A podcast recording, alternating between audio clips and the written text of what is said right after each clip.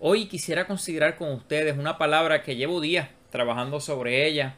Eh, la he enseñado de manera más corta, pero quisiera hoy que pudiéramos profundizar un poco más en ella, eh, porque ha sido de mucha bendición y de mucha edificación para mi vida. Y creo que va muy a tono con las circunstancias que estamos enfrentando hoy día. Y la palabra que quiero considerar está en Primera de Tesalonicenses, capítulo 5, versículo 16 al 18, y lee de la siguiente manera: Estén siempre alegres, nunca dejen de orar, sean agradecidos en toda circunstancia. Gracias Señor por esta palabra. Creo que esta porción llegó a mi vida en un momento donde realmente yo necesitaba eh, un cariñito de papá Dios, donde realmente necesitaba su aliento, su sustento, donde realmente decía, Señor, ¿cómo podemos enfrentar esta situación? ¿Cómo, cómo seguir en este encierro, como le decimos?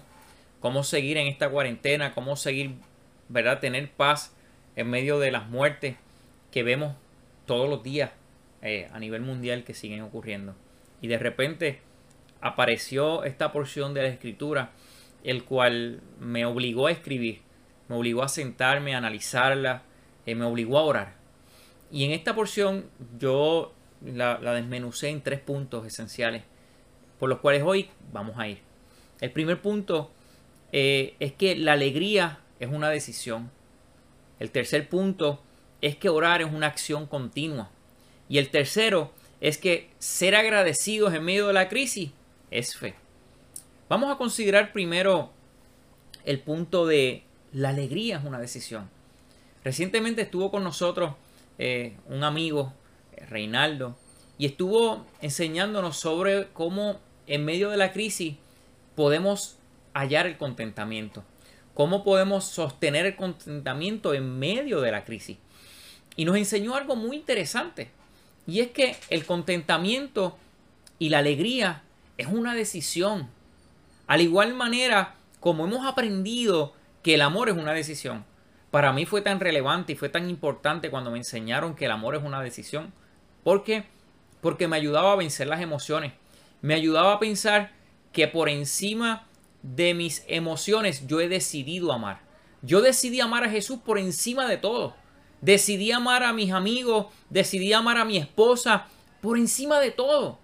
Y esto nos ayuda a nosotros poder comprender la profundidad del amor, donde nuestras emociones no deciden o no definen lo que yo siento.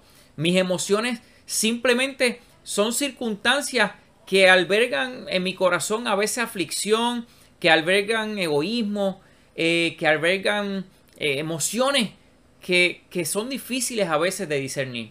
Pero de igual manera, como nosotros en esta vida hemos aprendido a mantener el coraje, de igual manera nosotros podemos mantener el contentamiento.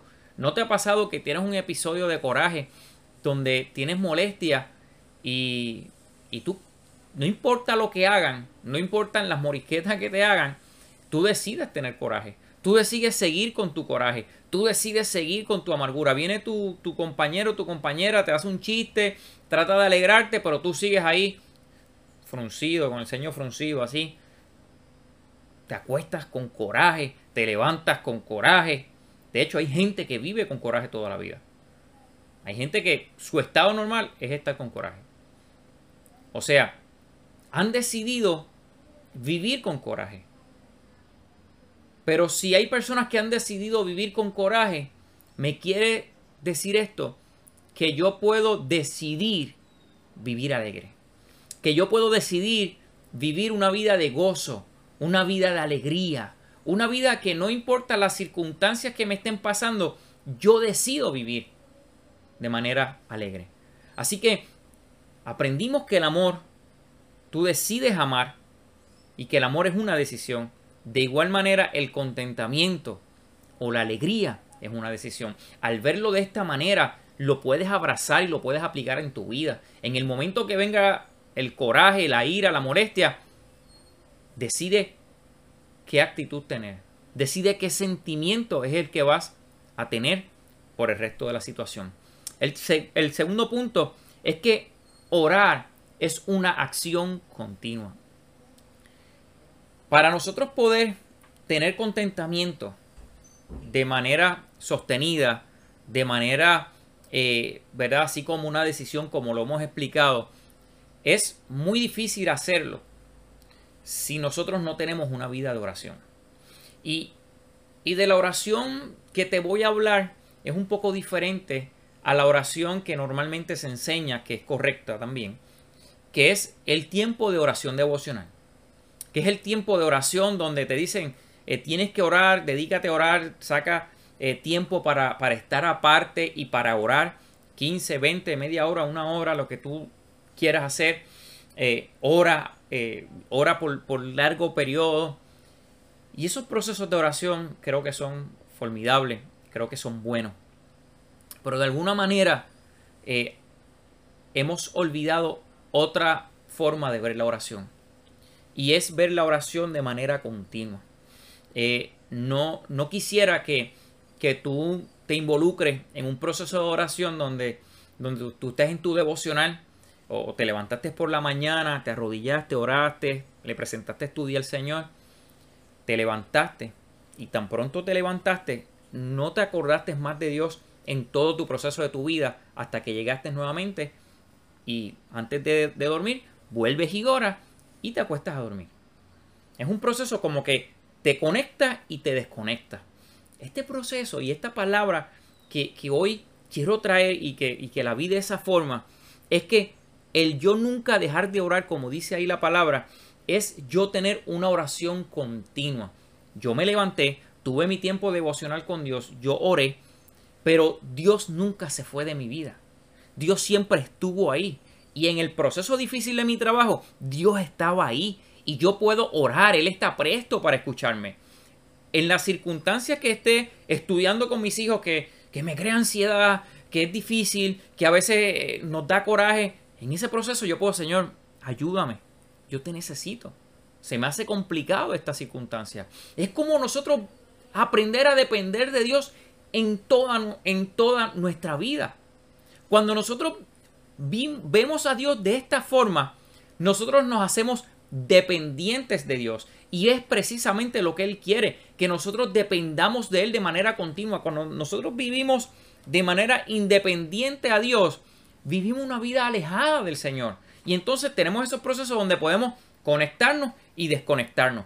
No, la palabra dice que todo lo que hagamos, nosotros lo hagamos para el Señor. O sea, toda nuestra vida gira en torno a Dios. Así que mi proceso de vida y mi proceso de oración debe ser un proceso continuo. Un proceso en el cual yo estoy en el carro y puedo orar. Yo estoy eh, comiendo y puedo orar. Yo estoy trabajando y puedo orar. Yo estoy haciendo ejercicio y puedo orar yo estoy eh, limpiando el patio, puedo orar y puedo hallar contentamiento en ese proceso. Hay testimonio de gente que mientras está haciendo algo cotidiano, comienza a orar y Dios trae una palabra a su corazón. ¿Por qué? Porque han, han aprendido a orar de manera continua. Orar todo en tiempo, en todo tiempo, en toda circunstancia, en todo lugar cómo nosotros tenemos esa comunión con Dios, que estamos conectados todo el tiempo. Si hay una palabra que está trending ahora, es estar conectado. Mira, conéctate a la reunión, conéctate al Zoom, conéctate al Facebook Live. Es una palabra que hoy está trending. Pues entonces, ¿por qué no la utilizamos para entonces nosotros vivir de manera continua a Dios? De manera eh, eh, latente, de manera persistente, y realmente Dios va a estar trayendo palabra a nuestro corazón en el momento difícil. Entonces ya tenemos dos partes de rompecabezas en el cual la alegría, ¿verdad? Constantemente en nuestra vida, el cual aprendimos que es una decisión, orar sin cesar o orar en todo momento, el cual nos va a ayudar a estar alegres. Y entonces aquí es que viene lo poderoso de esta palabra. En el tercer punto que dice, ser agradecidos en la crisis es fe, porque el verso termina diciendo, sean agradecidos en toda circunstancia. Cuando yo vivo en contentamiento, cuando yo vivo una vida de oración continua, yo puedo ser agradecido en todo. Yo puedo ser agradecido en toda circunstancia. Pero la persona que vive amargada, la persona que no tiene una relación con Dios, es imposible que pueda vivir agradecido en todo momento. Al contrario, esa persona está todo el tiempo quejándose. Todo el tiempo es una queja, todo le apesta, todo le molesta, le molesta en la fila, le molesta el tapón, le molesta esperar, le molesta la conferencia de prensa, le molesta lo que se dijo, lo que no se dijo, le molesta todo. Es palo si boga, palo si no boga. Nosotros necesitamos tener mucho cuidado cómo nosotros aprendemos a dirigirnos en, nuestro día, a cómo nosotros aprendemos a, que todo lo que nosotros decimos va a ser de bendición o va a ser de maldición. Y muchas veces nosotros, nuestras palabras, nuestras afirmaciones, no necesariamente son afirmaciones que muestran agradecimiento, no son afirmaciones que muestran gracia, que muestran favor. La Biblia dice que por toda palabra ociosa nosotros daremos cuenta a Dios. Así que quiero enfocar esta porción de la palabra, quiero enfocar este último punto en cómo lo que nosotros decimos gratifica a Dios, cómo lo que nosotros, todo lo que nosotros decimos muestra una vida de agradecimiento a Dios, muestra una vida devocional, muestra una vida dependiente de Dios. ¿Sabes algo? El buen atleta se le nota por las cosas que habla, se le nota por sus costumbres, se le nota por las cosas que hace, porque cuando está hablando y habla de su deporte, habla de su entrenamiento, se lo vive. Y de ninguna manera ve las circunstancias y ve las dificultades a veces en medio de la carrera, lo ve como, como algo malo, al contrario, lo ve como una oportunidad de crecimiento, lo ve como una oportunidad para mejorar. Dios nos ha puesto en este tiempo de nuestra vida un proceso difícil para que nosotros aprendamos a depender de Él.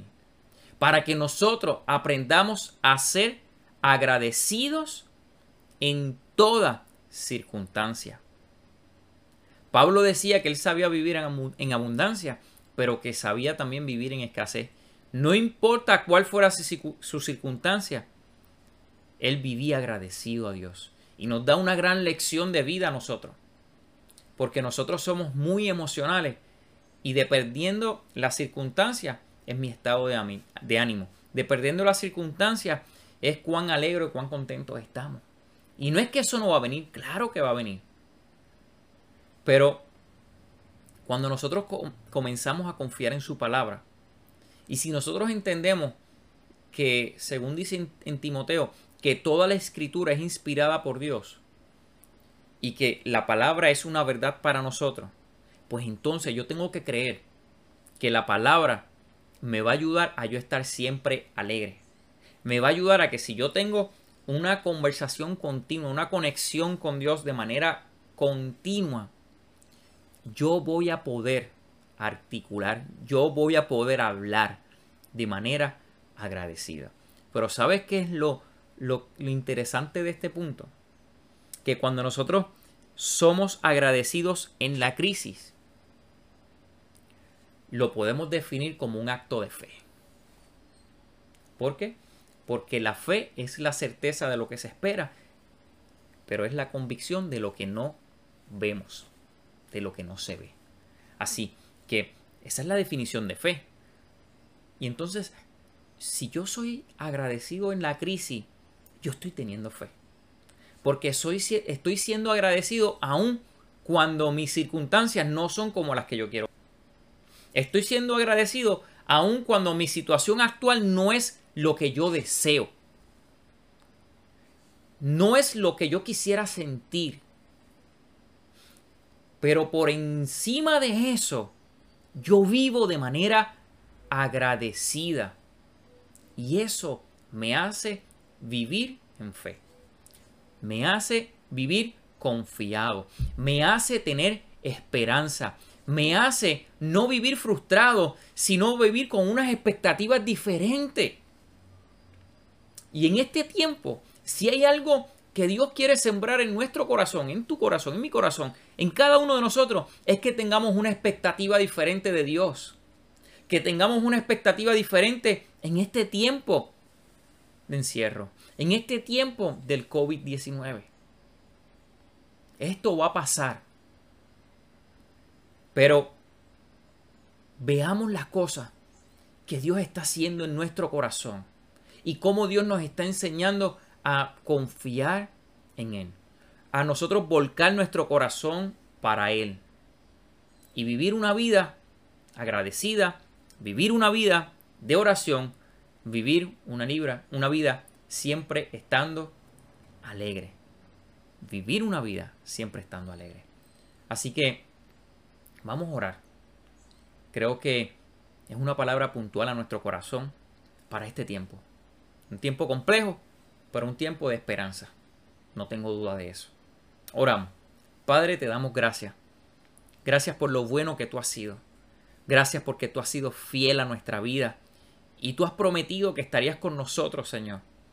No importa la circunstancia en la cual nosotros estemos enfrentando y estemos viviendo, tú has prometido que estarías con nosotros. Yo te pido, Señor, que nosotros podamos absorber estos principios de tu palabra, en nosotros siempre estar alegre, en nosotros poder orar de manera continua, en nosotros ser agradecidos en medio de la crisis, porque esto nos hace entender que hay fe en nuestro corazón. Te pido que tú siembres esperanza en el corazón de aquel que no tiene ninguna y que pueda abrazar tu palabra, que te pueda abrazar a ti, porque tú eres, Señor, nuestro sustento. Tú eres el que nos da una nueva vida y una nueva esperanza. Y solo para aquellos que te han recibido como Señor y Salvador, tendrán un descanso eterno y una esperanza que no importa que la muerte nos llegue, sabemos que tenemos una salvación eterna contigo. Te damos gracias, Padre. En el nombre de Jesús. Amén. Si tú no has recibido a Jesucristo como tu Señor y Salvador personal, te invito a que lo hagas. Te invito a que tomes la decisión de servirle a Dios con todo tu corazón. No te vas a arrepentir y será una esperanza de vida eterna para ti.